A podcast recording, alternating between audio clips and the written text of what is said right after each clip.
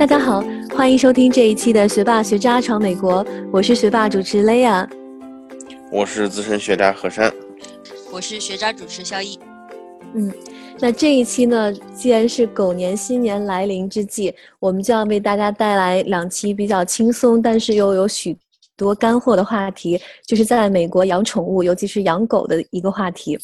那首先，我们各自来介绍一下自己在美国养过什么样的宠物，好吗？然后我先开始。那我在美国的时候呢，养过兔子，很很短的一段时间，然后还养过一个热带海缸，然后主要是一些珊瑚和热带鱼。肖一呢？啊，我主要就是养狗，之前领养了一只小狗，但是后来跑的跑掉以后就再也找不到了，然后后来又再养了一只狗，现在养了大概有三年半的时间。和山养的就多了，嗯，对我养的太多了。这个养过蜥蜴，养过蟒，养过鹦鹉，然后还有狗，还有龟。呃，现在呢，家里只剩下两条狗，还有若干这个陆龟了。这若干大于 十是吗？呃，大于十，小于二百吧。哇哇，小于二百。对，就是之前大家有没有就是呃好奇过，为什么我们学霸学渣闯美国那个封面上何山是拿着一只龟？其实这就是这个原因所在，是吧？呃，对，这个狂热的这个陆龟爱好者，因为确实我也是特别喜欢陆龟，并且还有一个节目叫《何山爱龟说》，大家可以到优酷上搜索一下，这次广告费就不用给了哈。嗯。那在美国呢，其实就是养宠物是一个非常普遍的现象。我觉得就是可能比甚至比中国那个家庭看到的养宠物，呃，数量是是多很多的，对吧？对，大概有百分之三十六点五的美国家庭都有养狗，然后有百分之三十多、三十几的那个都有养猫。那接下来就还有鱼，还有马，就是美国人还是比较热衷于养宠物这件事情。没错，嗯，对，像在我身边养宠物的那些美国同事们，他们其实很多人就是结婚，嗯，很多年之后都不打算生小孩儿，但是他们往往都会去养养一只狗或者一些其他动物作为一个小孩的替代品，所以我觉得这可能也是他们文化中的一个一个跟我们非常不一样的理念。但是就对于他们来说，往往自己养的宠物就像自己的亲生孩子、亲生骨肉一样，然后。各种的细心体贴照顾无微不至，嗯，所以呢，今天我们也要给大家讲很多很多在美国养宠物的注意事项。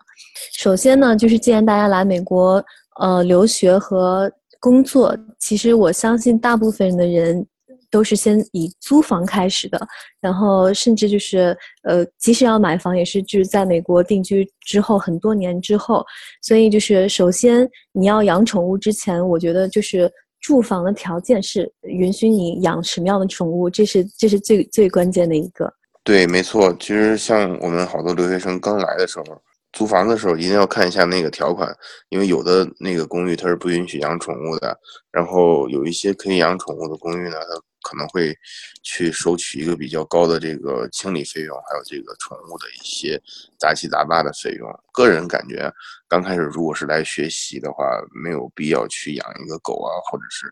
呃养其他的这个动物在自己的公寓里面。如果实在是喜欢的话，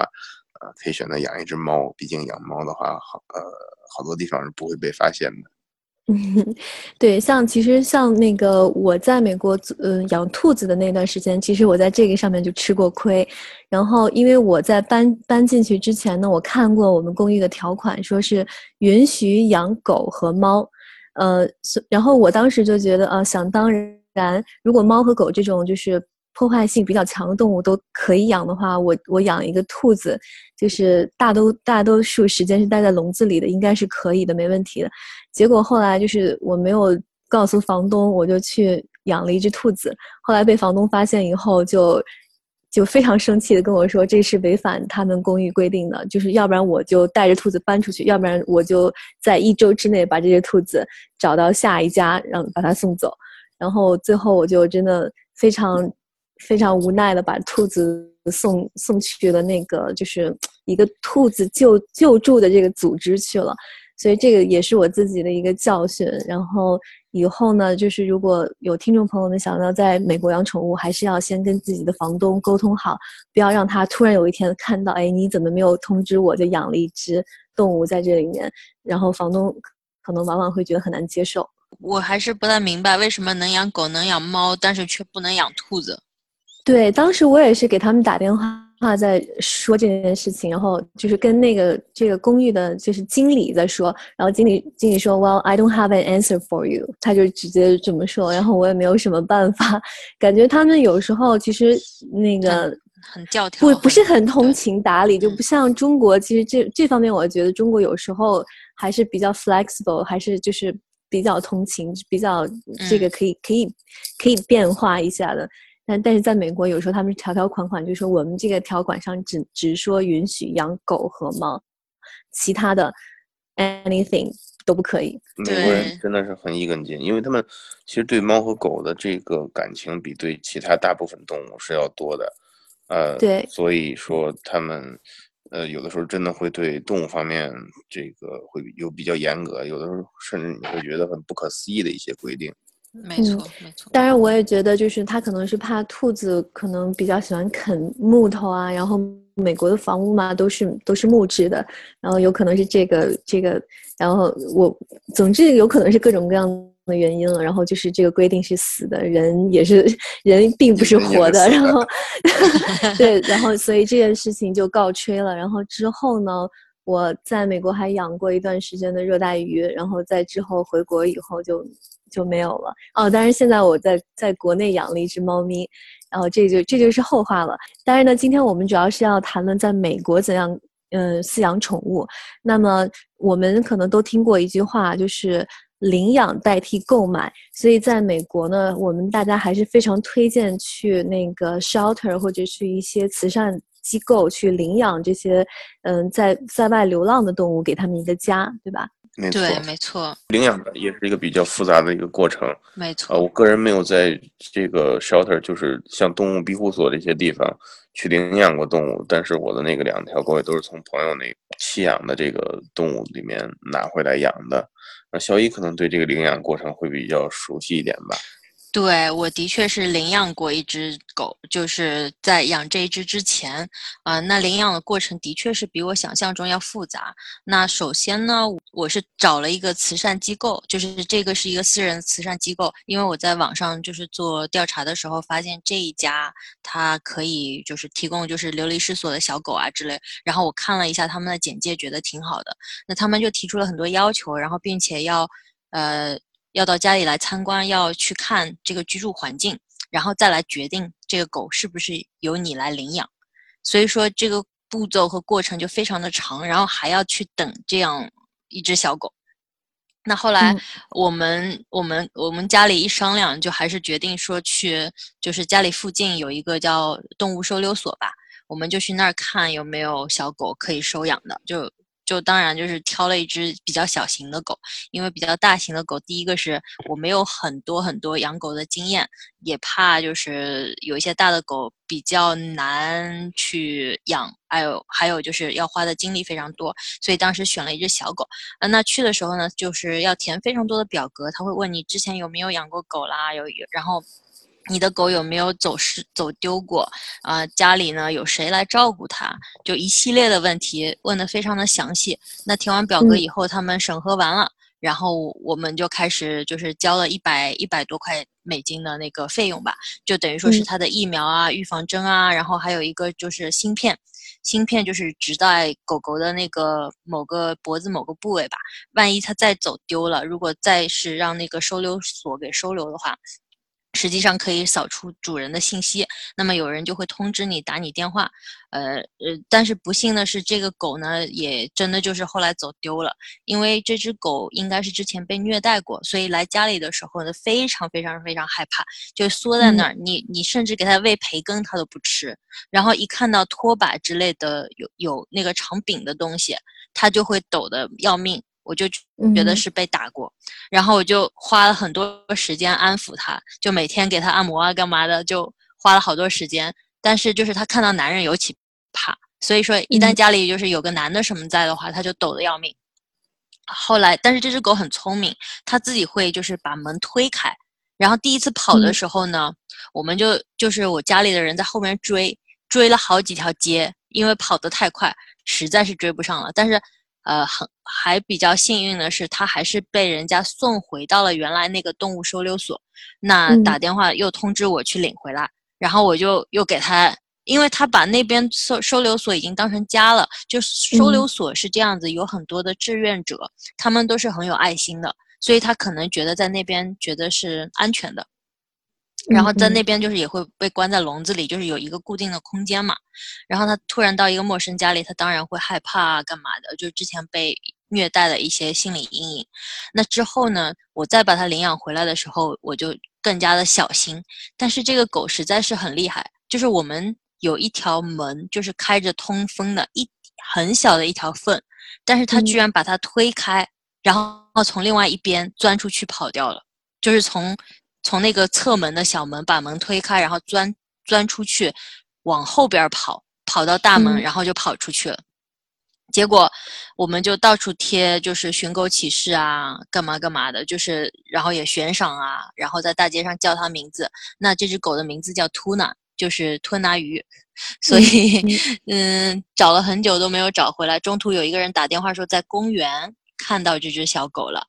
但是呢，呃，每但是问题是我们必须每要要每天每日每夜的要去那边蹲点，可能才可以看到。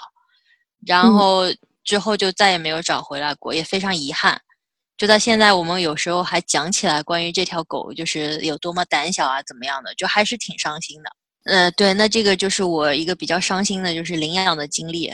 然后，呃，可能我们应该把门关的再严实一点吧，就就没有想到，就是一个通风的小口，这只狗居然能够聪明到这个地步。但是它可能真的心里非常的害怕，就是逃跑肯定是有原因，它就想尽了办法逃跑，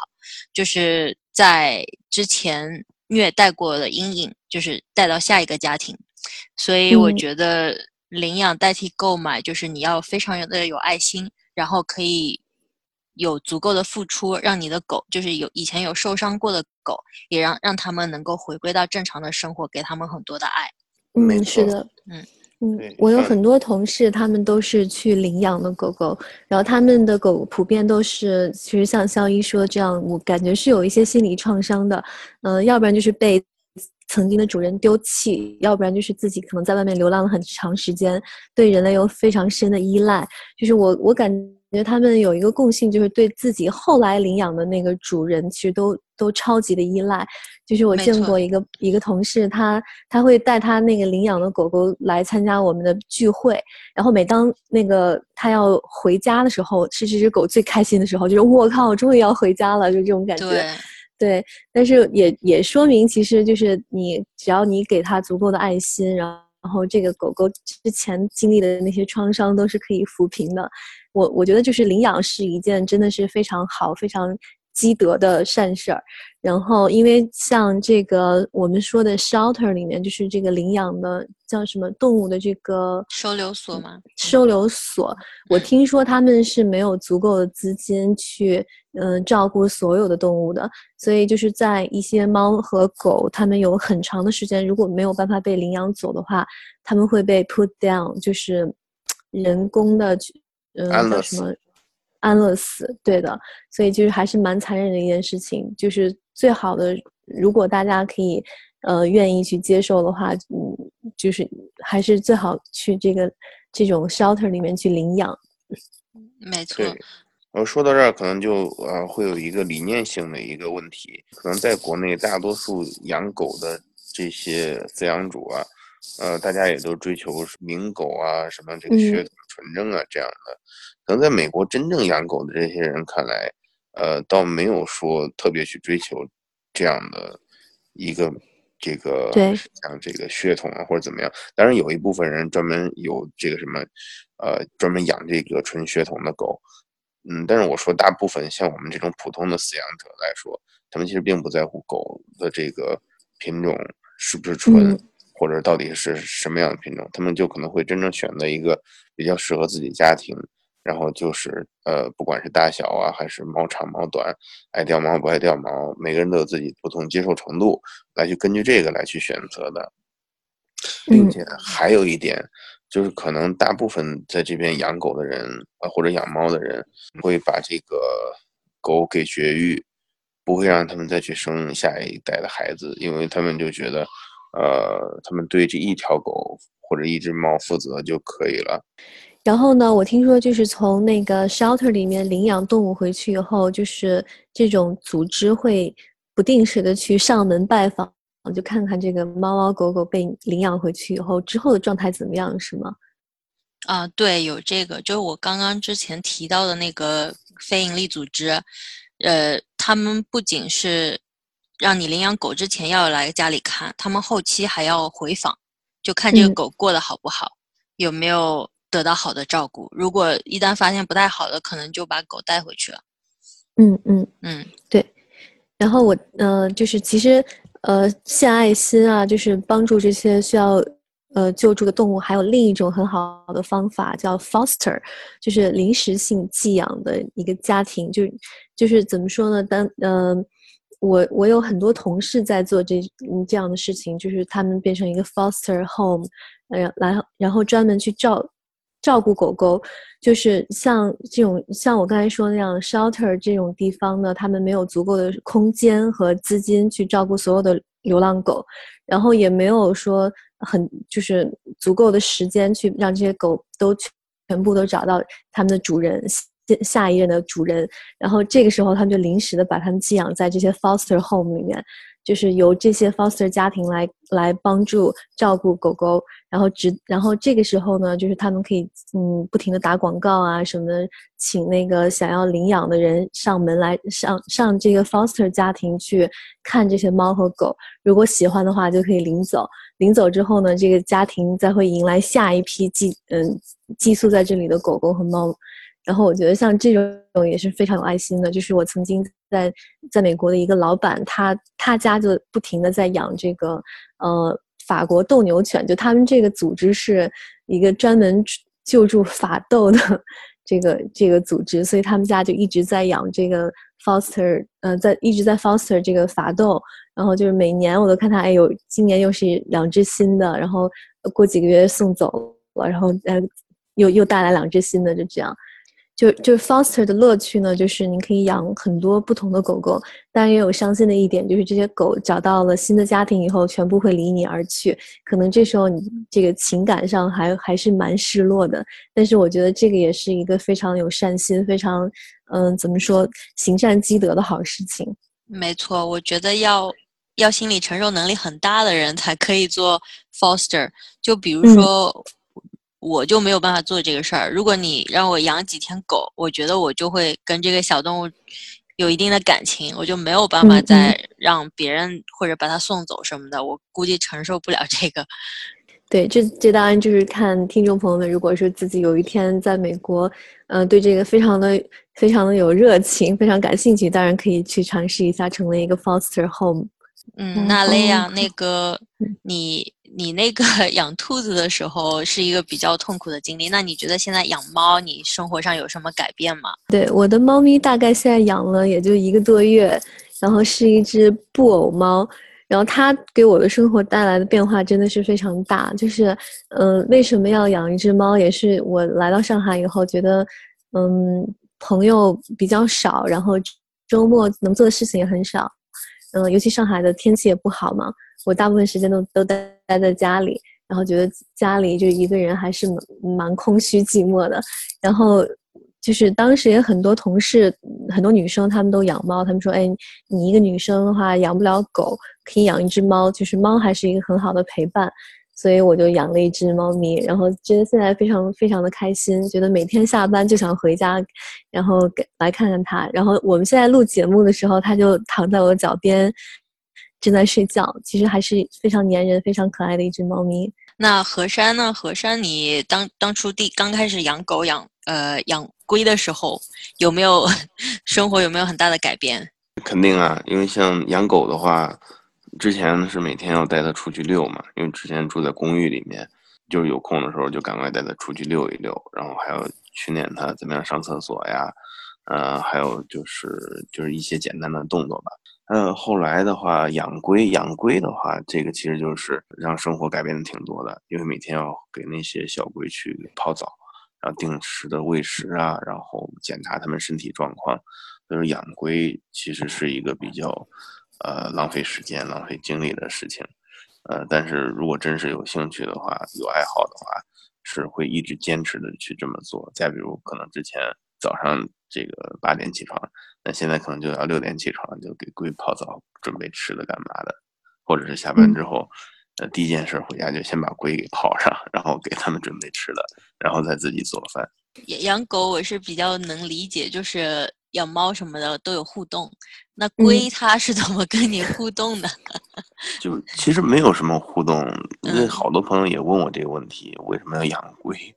我说就看着他们，我就感觉开心，就看见看着他们。这个吃东西啊，然后他们就在那个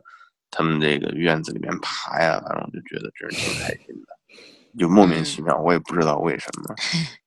我一直都从小我就很想要养狗，但是嗯小的时候你也知道，就是我们那时候学习压力什么特别大，养只兔子就是都是了不得的事儿。我觉得我以前养过一只兔子，就可能养了一星期就被我爸妈送走，送到我舅舅家了，因为感觉很。很花时间，就是我每天可能下下课了以后，我就会盯着这个兔子看。就是，我我是这种，就是还是蛮喜欢小动物的人。就是我一旦养了，可能就会花很多时间在上面，就很分心。所以我从小就没有正儿八经的养过狗。就是我们有，比如说有其他小伙伴有有狗的，那可以有一起玩的。但是我就特别想要自己的狗，所以后来。工作了，我就觉得我可以自己去开始养狗干嘛的，我就 开始养了。对，然后我觉得有狗的陪伴是很很很美好的一件事情。嗯嗯，对，说到这个，呃，跟别人的呃交流啊，我又想起就是养养热带鱼的那个时那段时间，就是因为其实热带鱼这些东西非常的呃还是蛮难养的，有主主要是以珊养珊瑚为主，然后还有热带鱼。然后怎么样调节水的温度？怎么样去让为了让这个珊瑚看起来，哎对，然后调 pH 值，然后比如说用什么样的灯具去照珊瑚，可以帮助它们更好的成长，或者让它们那个呈现更好、最最最美丽的光泽啊那些的，就是种种为了为为了去了解怎么样把它们养好，我还是去。那个 Facebook 上加入了一些那种养热带热带海缸的这个群，去跟别人讨教经验，然后也在这个互动中，其实我觉得也是蛮有意思的，增加了很多跟别人跟美国人交流的机会，也嗯得到了很多的知识。然后那个时候，我觉得搞很很有意思的就是会在看到很多人在那个群里分享他们家海缸的照片，然后下面就会。冲出来一大堆那种美国的圣母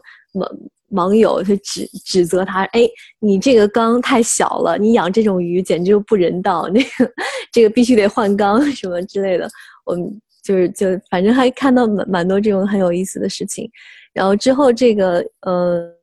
我前一阵还去那个马尔代夫浮潜，然后每每次浮潜的时候，我都会看到哦，这是什么鱼，那是什么鱼，这是什么珊瑚，那是什么珊瑚。就从从这个养海缸，然后加包括就是上这个 Facebook 去了解这些信息之后，真的让我自己就是平时出去旅行啊、浮潜啊，这个乐趣大大的提高了。因为很多的鱼类和珊瑚我都可以认得出来了。现在，我看到鱼只有一个心思。吃是吗？这个这个我也吃过。就好像大家去那个水族馆的时候，就是大家都会在想的一个一个事情哈。对，那这个清蒸那个红烧。哎，对。不过李亚确实很厉害，像一般人很很少能把海缸给养好的。对，嗯嗯，是是蛮伤心的。然后那个有时候。呃，有一次我出门很长时间，然后中间有请朋那个同事，有把钥匙留给我同事，请他到家里去帮我换水。但是之后回来以后，还是有一条鱼死掉了。呃，它不是就是水质问题死掉，它是呃自己跳出跳出那个缸，那个在外面干死了。然后那段时间我还是蛮伤心的，因为就是养好的那段时间呢。这些鱼看到我，他们会游过来，因为知道我我要来喂食了，所以我当时感觉就是还是有一个感情在的。然后，所以后来后来还是，其实养宠物，我觉得这是这一关是最难过的，就是当这个感情建立好之后，当你的宠物出现了那个生老病死啊什么这种时候，都是最难过的时候。对呀，所以我养龟嘛。原来是这样。对 对对。你说到这个，我还想起我有朋友有养鹦鹉的，就是那个有一种灰色的鹦鹉，好像是那个世界上最聪明的鹦鹉。它它可能它的智商可以到三五岁的小孩儿，还是更更高一点。然后这个鹦鹉能活七十年。然后我说，我就跟我朋友说，你你去了以后，这只鹦鹉怎么办？他说留给留给那个他孩子吧，将来未来的小孩儿。这个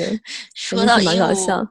说到鹦鹉，我觉得我我朋友有一也也是有一只鹦鹉，超级搞笑。就是他老是学他妈妈那个说话的样子，就跟他说谁谁谁谁谁谁，就叫他。然后他老以为他妈妈叫他，然后就上楼去看，结果发现是鹦鹉在叫他，就是屡试不爽，你知道吗？就老是骗他的，叫的一模一样。宠物给我们带来许多的这种快欢乐的同时，其实责任也是非常大的。然后像我当时养兔子，我就记得，其实养兔子可能虽然我养的时间没有很长，但是开销也还是蛮大的。就给它买兔粮啊，买那种，呃，它它要吃干草。当时我是为了买便宜一点的干草，我开车开到很远，然后批发了一一一大麻袋儿，就是怎么说，比比大概比一个登呃那个托运箱还大的一个一大麻袋的草。搬回家，搬回家来喂它，然后也是后来那对，还要给兔子节育，然后还有兔子有一次自己从那个柜子上往下跳，然后把把脚给那个骨折了，我还带它去拍 X 光什么的，真的前前后后在这个兔子上花了真是几千美金，然后在美国养动物也真的是开销比较大，我觉得是比在中国养开销大很多的，所以听众朋友们要养那个宠物之。前一定要做好心理准备，然后做好做好调查，就是你养哪一种宠物，在上面在它身上的可能的花销，比如说 daily 的花销，就是什么食物啊这些要花多少钱，然后带它去每年固定的检查，去医院啊什么的这些要花多少钱，可能自己心里都要有个数，别别到时候忽然觉得哇这个承受不了，然后又把宠物丢弃了，这就不太好了。没错，没这个也是。我想讲的一点，因为很多这个新手啊，不管是国内还是国外的，看到这个好多小动物，特别是这个动物小的时候，就啊好可爱，美国人啊 so cute，然后就忍不住就买回去，然后买回去的时候会发现设备没有买，然后也不知道怎么照顾，然后才开始慢慢去加设备啊干嘛的，这样其实是一个呃不是特别负责的一个行为，因为你如果自己没有做好这个调查的话。就把这个动物拿回来，这样其实对动物也不是很负责的，呃，然后呢，就是说到弃养的这个行为，很多人也是觉得啊，一长大，呃，变丑了，所以说就喜欢把这个动物给扔掉，或者说觉得养一养没有兴趣了，就给，呃，就给送送给朋友，或者是直接送到这个收养所里面，呃，这也是。我想说的一点，如果真正是想去养一个动物，把它作为宠物，那就宠物嘛。首先你一定要宠它，不能把它抛弃，要把它当成小孩子一样。如果你自己真的有一个小孩子，呃，应该不会说感觉到很烦就把它给抛弃掉。没错，这个是我的一些想法。对，说到那个弃养，其实我我心里想到曾经我送回去那个 shelter 的那只兔子，我我其实一直感到很难过。当时我把它送到那个兔兔子保护组织的时候，也是被他们狠狠的批评了，就说你你没有弄清楚你的房东允不允许你养，你就先养，你这个太不负责任了。然后被他们狠狠批评之后呢，我有捐。捐款给他们，然后给他们，就是当然我自己买那些所有兔粮那些都无偿送给他们，然后还有去周末去帮他们照顾过兔子，然后最后一直到我的这只兔子被下一家领养走了以后，我才觉得就这个负罪感有减轻了。当然就是在这个之后呢，我想我不会再犯同样的错误了。然后以后现在养的这只猫咪，我也会一直一直把它照顾下去，让它陪伴我度过它快乐的喵生。对，你就好好当一个铲屎官吧。对的。那这一期我们杂七杂八也说的差不多了，嗯，希望下一期呢，肖一和何山可以就是集中讲一下在美国养狗的这个方方面面，因为在美国养狗可能是，呃，就是狗是美国 number one 的宠物嘛，然后在美国养狗也是非有需非常非常多需要注意的地方的。那好的，那我们下期再聊。这就是我们的学霸学渣闯闯美国，国。谢谢大家。